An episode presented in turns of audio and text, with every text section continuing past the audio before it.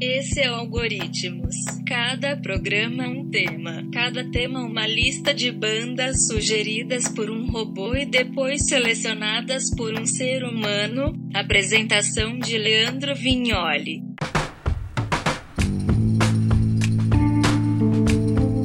Vamos nessa então, esse é Algoritmos de número 5. Hoje a temática dele vai ser shoegazer, né? Sugestões vindas do Spotify em sua maioria, algumas coisas aí que acabo pegando em playlists diversas, mas em sua grande maioria são aquelas sugestões via algoritmos de ritmos, estilos, temas que eu escuto aí com certa frequência e nessa semana aí, então vai ser microfonias, barulho, distorção, atmosferas, ambientes, vocais estilo fantasminhas camaradas.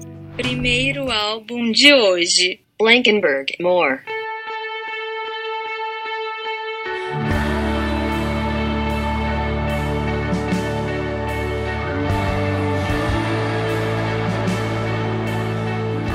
Shoegazer, obviamente, que é um estilo bastante nichado, né? bastante obscuro, então as bandas vêm de lugar bastante esquisitos. O Blankenberg foi formado, na verdade, no sul da Sibéria e depois acabaram se estabelecendo em São Petersburgo. O nome da banda é uma referência a uma cidade da Bélgica, onde a dupla principal da banda, né, que é um carinha e uma menina, fizeram um mochilão na Europa, gostaram muito dessa cidade. A Rússia, que inclusive já deu uma outra banda bem conhecida para quem ouve shoegazer com maior frequência, né, o Pink Shine Ultra Blast mas as duas bandas não têm nenhuma conexão, não, é mais uma coincidência mesmo. Conheci essa banda e foi através de um cover deles de Pictures of You do The Cure, que também fica a dica aí, é um cover sensacional. E o Black and Bird aí faz aquele shoegazer raiz, né? Aquele shoegazer bastante inspirado em My Bloody Valentine, que é o que eu mais gosto, né?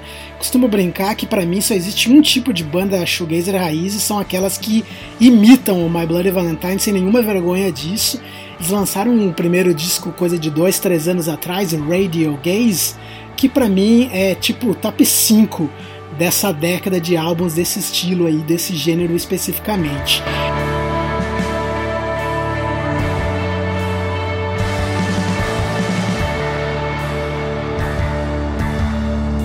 E esse novo disco deles, que se chama More, também não fica nada atrás, assim, é um pouco mais digamos, versátil que aquele primeiro disco. Aquele primeiro disco era realmente totalmente focado numa coisa meio loveless. Esse aqui ele é um pouco mais varia um pouco mais em músicas um pouco mais calminhas e um pouco mais também viscerais, né? um pouco mais rápidas, como é o caso dessa aqui, ó.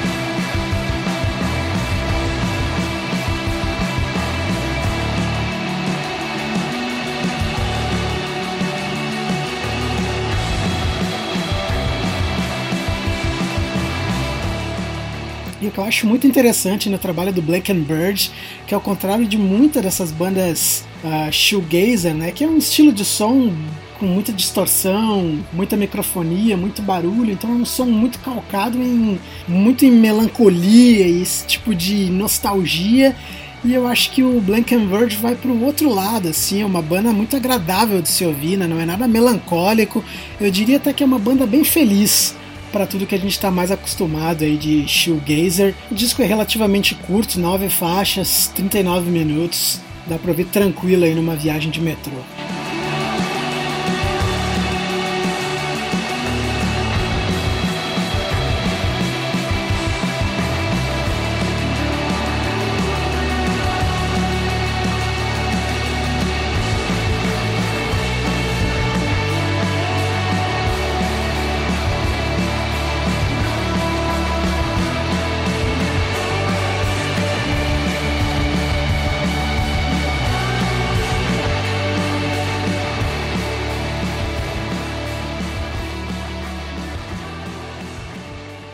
Próximo álbum, Rev Rev Rev Kaikon.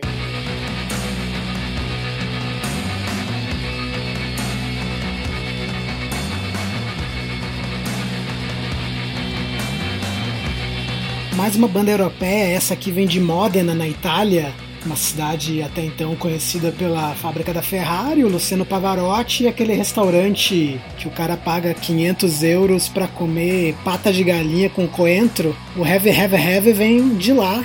É mais uma banda da mesma safra, pelo menos no meu radar do Blank and Verge. Três anos atrás eles lançaram um disco muito bom, que o nome é em francês, The Flor Magique, mas a banda canta em inglês. Então aí são poliglotas. E o trampo aí do Heavy Heavy Heavy é um pouco mais calcado em atmosferas. Não é tão evidente assim aquela chupação de My Bloody Valentine.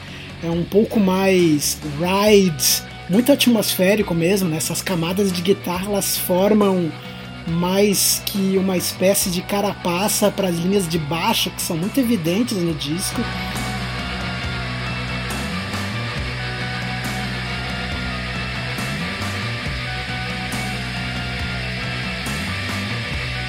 Para uma banda de shoegazer é até interessante, né? Como o baixo tem bastante importância aí no trabalho dos italianos. Esse segundo disco deles aí é um pouco diferente daquele anterior. Eu gostava mais daquele, para ser bem sincero.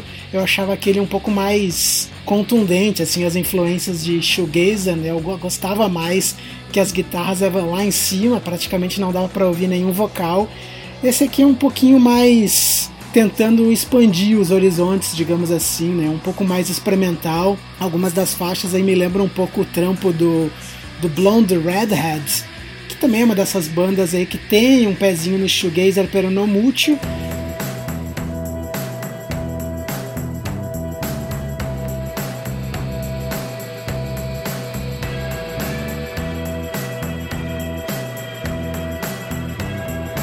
Então o Heavy Heavy talvez seja tentando aí sair um pouco assim dessa verossemelhança com todas aquelas bandas de shoegazer dos anos 90, mesmo assim ainda muito audível, não tem nada muito eletrônico, por exemplo, né, que é geralmente uma tendência né, de bandas shoegazer quando tentam expandir os horizontes.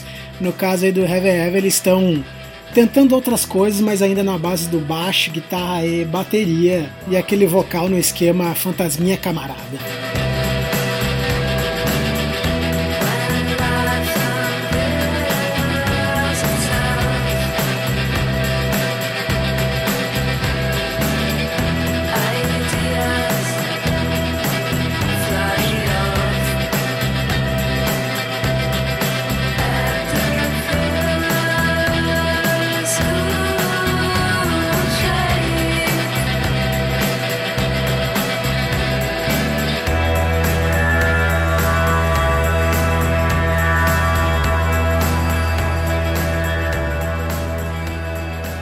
Próximo álbum: Garland, Condor.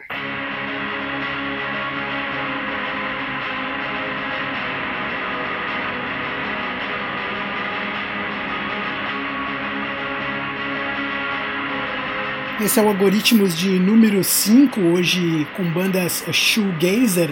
Essas duas primeiras de hoje são bandas que eu já conheci, aliás, gosto muito. Essa que eu vou mostrar agora para vocês é daquelas que o algoritmo bateu quase que a pontapés na minha porta e disse: ouve isso aqui, por favor, rapaz.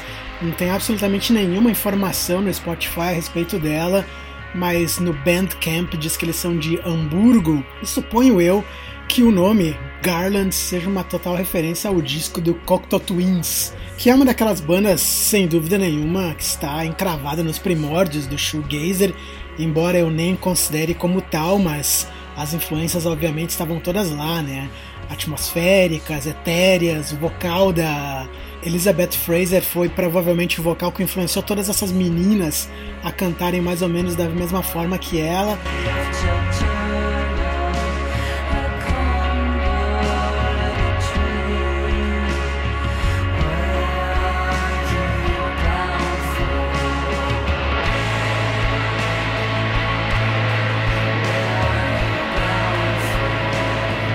É um vocal muito mais limpo ao contrário do som, né? O som aqui ele é bem calcado em realmente muitas microfonias e barulhos. É uma coisa bem atmosférica mesmo. Aí o trabalho do Garlands. O disco tem 30 minutos e apenas quatro faixas, né? Então tecnicamente eu acho que é um EP, mas as faixas são longas. E realmente aí, os algoritmos do Spotify acertaram em cheio. Não conhecia, gostei, estou repassando aqui para vocês. Garlands, eles vêm de Hamburgo, na Alemanha.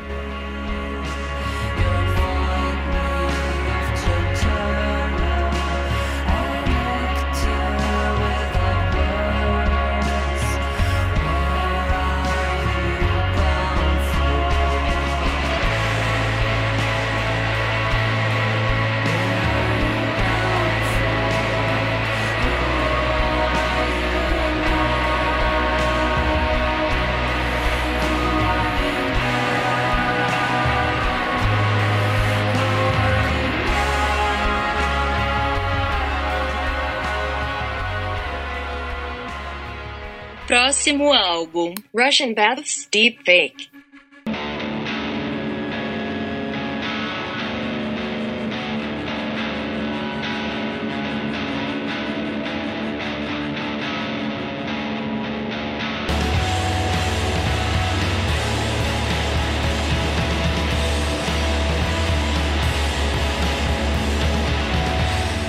Por um lado aí eu sou um velho conservador do shoegazer raiz, né? aquele shoegazer mais chupinhado de My Bloody Valentine. Por um outro lado, esse disco não é nada disso e eu gostei bastante. Uma banda de Brooklyn, New York, é uma dupla na verdade, um carinha e uma menina.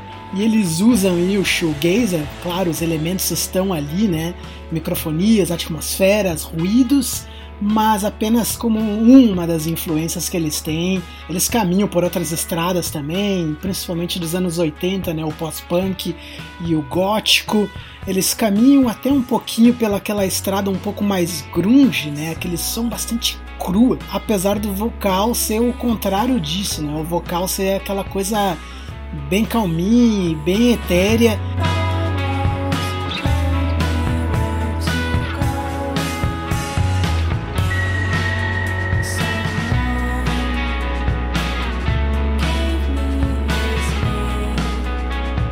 Foi essa confusão aí que eu achei mais interessante. Se eu fosse fazer uma resenha bem moderninha a respeito do som dos caras, seria uma espécie de inútero do Nirvana cruzando com o Beach House, uma coisa assim que é completamente atmosférica mas ao mesmo tempo é, seca, crua, meio que um chute na cara com uma bota suja de lama. E apesar de ser uma dupla, né, ao vivo eles tocam aí como um quarteto, tão de dupla mesmo, só nos royalties na hora de receber o dinheiro. E eles andam fazendo aí o seu nome, né? Eles já estão convocados para tocar no South by Southwest da edição de 2020.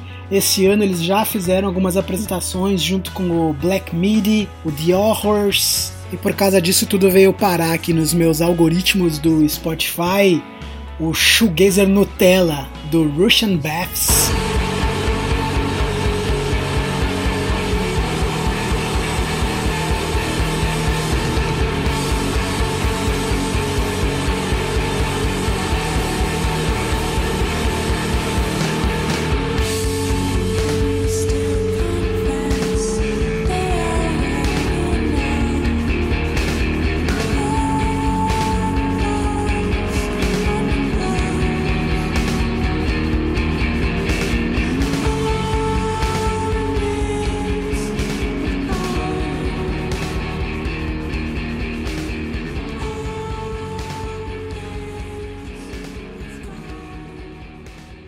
Próximo álbum: Burning House Anthropocene.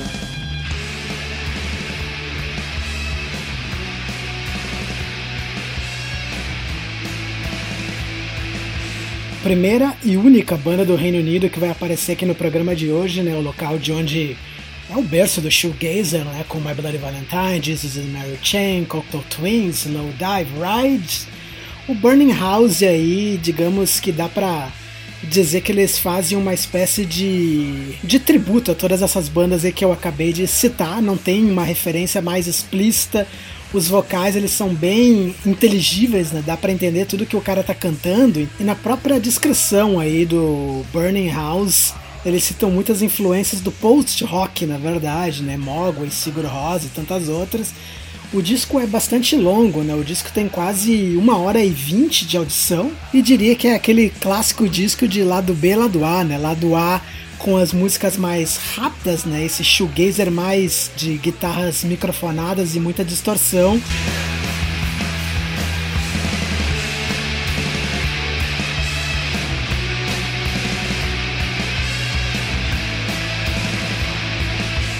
Lado B com músicas mais longas, né? Músicas com aquele alto e baixo mais característico do pós-rock, de fato. Dá para pular várias faixas, para ser bem honesto também. No perfil deles do Spotify tem uma playlist, né, feita pela própria banda Aliás, que é uma coisa que eu faço muito, né? Seguir playlists das próprias bandas. Então ali dá pra sacar toda essa diferença de approach que eles têm, né? É uma salada de referências bem vastas, né? Então é aquele tipo de banda de gente jovem assimilando aí suas várias influências. Eu gostei bastante, pelo menos, apesar de eventualmente ter que pular uma faixa ou outra aí, porque uma hora e vinte para um velho como eu aí não dá, né? Tem que dar uma pausa pra ir no banheiro.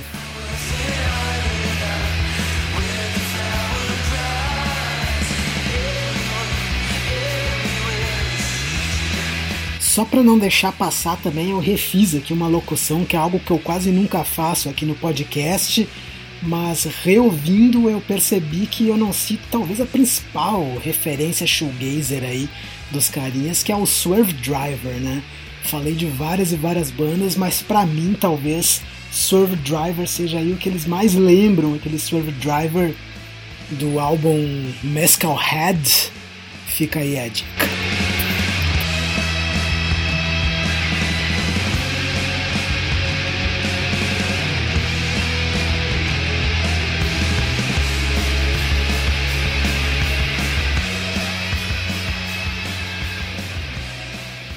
Próximo álbum: Tennis System, Lovesick.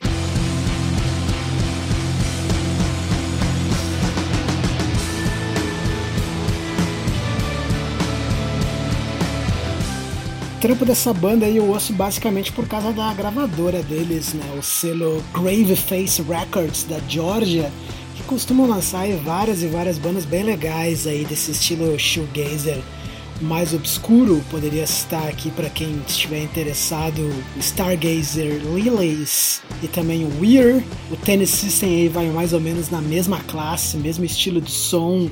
A banda surgiu ali no começo da década, um disco em 2011, lançou outro em 2014 e só agora lancei o seu terceiro disco. Shoegazer bem clássico, né? Bem feijão com arroz com as influências mais básicas aí do álbum Loveless do My Bloody Valentine.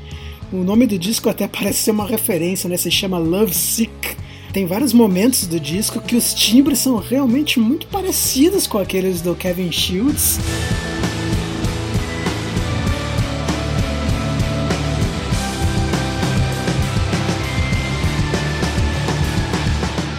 Esse disco aqui é todo uma referência a relacionamentos, né? Breakups.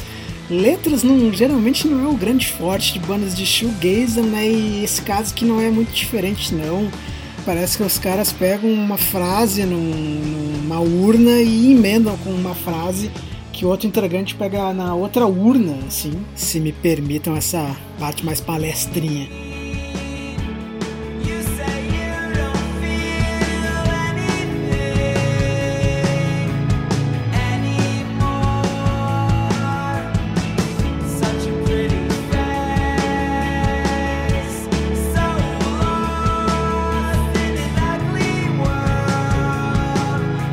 Acho muito massa aí que faz funcionar aí nesse estilo de som deles. Aquele shoegazer com uma bateria e um baixo um pouco mais acima, né? Um pouco mais rápido que o normal. O que faz aí o Tennis System parecer também muito aquelas bandas como o Sonic Youth, o Dinosaur Jr., o Sabadell. Então aí não é exatamente a coisa mais original que você vai ouvir no ano. Acho que nenhuma das bandas que eu estou mostrando aqui, a originalidade é a primazia delas, mas de fato as suas influências, suas referências e como elas transmitem isso para uma roupagem própria.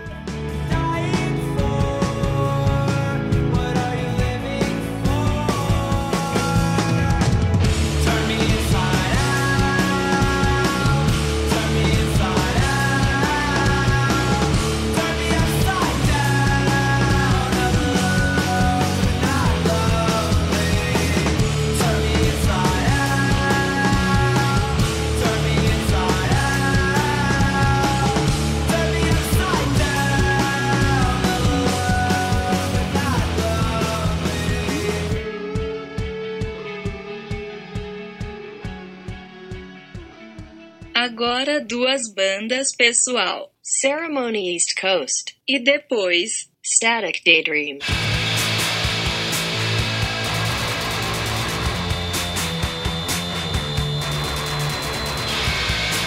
Agora são duas bandas ao invés de uma, porque as duas têm origem na mesma banda lá dos anos 90, né? O Skywave, uma das bandas precursoras daquela segunda onda do shoegazer, né? o shoegazer americano do East Coast, que tinha o Swirlies, o Lilies, o Loves Like Crushing e o próprio Skywave, que era da Virgínia, né? O Skywave lançou alguns belos discos nos anos 90, as influências eram bem mais ligadas ao Jesus and Mary Chain, e a banda acabou quando Oliver Ackerman, né, o baixista da banda, vazou fora pro Brooklyn e veio formar uma Place to Bury Strangers, que provavelmente seja a banda aí que todo mundo que está ouvindo aqui conhece mais, né? Uma banda aí que já foi reconhecida como a mais barulhenta do mundo e de fato são muito barulhentos, especialmente nos shows.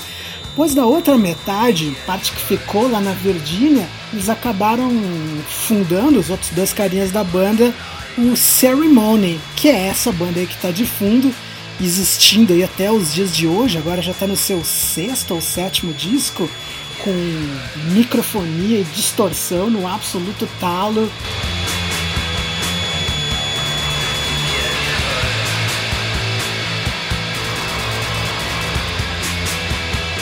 Hoje em dia o Ceremony é fruto apenas de um casal, porque dos dois integrantes originais aí do Ceremony, um caiu fora, então só sobrou o outro e convidou a namorada dele para assumir aí a bateria.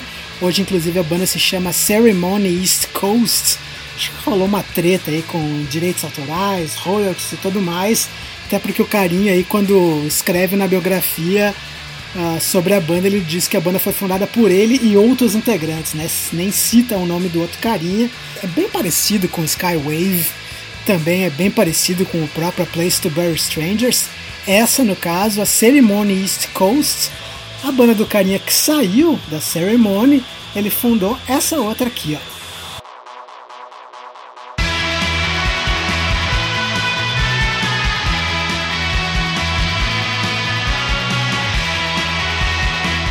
Que no caso é a Static Daydream, banda do terceiro elemento, então, lá do Skywave, né? Esse aqui foi o fundador do Ceremony, mas ali em 2015, mais ou menos, ele caiu fora da banda e fez esse projeto paralelo, que também é com a namorada dele, né? Ele canta e a namorada dele aí faz a outra guitarra. Se a gente for ser bem honesto com a gente mesmo aí, ela também é bem parecida com o próprio Ceremony e o próprio A Place to Bury Strangers, ou seja, a gente consegue dizer aí que do Skywave surgiram três bandas absolutamente iguais. O que, para nossa sorte, pelo menos, são bandas muito boas, né? Ao contrário do que aconteceu com Oasis, por exemplo. A única diferença, sim, que eu conseguiria dizer é que o Ceremony é uma coisa mais Psycho Candy e o Static Daydream aí seria mais Honey's Dead, aquela fase mais anos 90 do Jesus and Mary Chain e um pouco mais produzidos os álbuns. Então o Static Daydream tem um pouco mais de cuidado estético do que o Ceremony, que é só realmente microfonia e lo-fi extremo. Mas para quem quer aí sangue saindo pelos ouvidos, obviamente as duas vale a pena.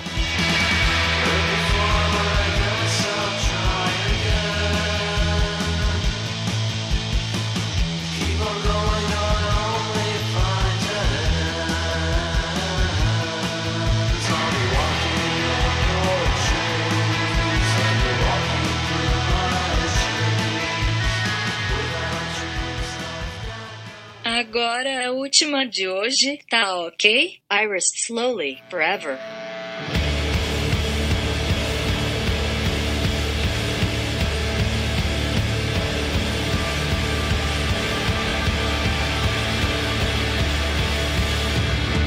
Para fechar aqui o algoritmos de número 5, uma banda aqui de Toronto, que é onde eu moro, se chama Iris. Uma banda aí de uma gurizada, né? Lançou o álbum de estreia a coisa aí de um mês, se chama Slowly Forever, e eu vi eles num show aí, eles abriram a apresentação do Nothing o quarteto de shoegaze lá da Filadélfia, que inclusive vai tocar no Brasil agora em dezembro. Não percam esse show, foi absolutamente muito massa. E a abertura aí com os carinhas do Iris também foi, foi bem legal, assim, a banda é bem massa, uma banda ainda bem verde, né, bem crua, é realmente uma gorizada com as influências que eu venho aqui recitando e recitando e recitando do My Bloody Valentine, aqueles timbres mais atmosféricos de guitarra, muitos pedais de distorção, muitas psicofonias, tem uma mina do baixo. Eu vou adicionar no Facebook. Um grande abraço para vocês. Quem sabe eu volto aí com o algoritmo de número 6, talvez não. A vida é sempre essa desesperança que a gente tenta transformar em algo agradável.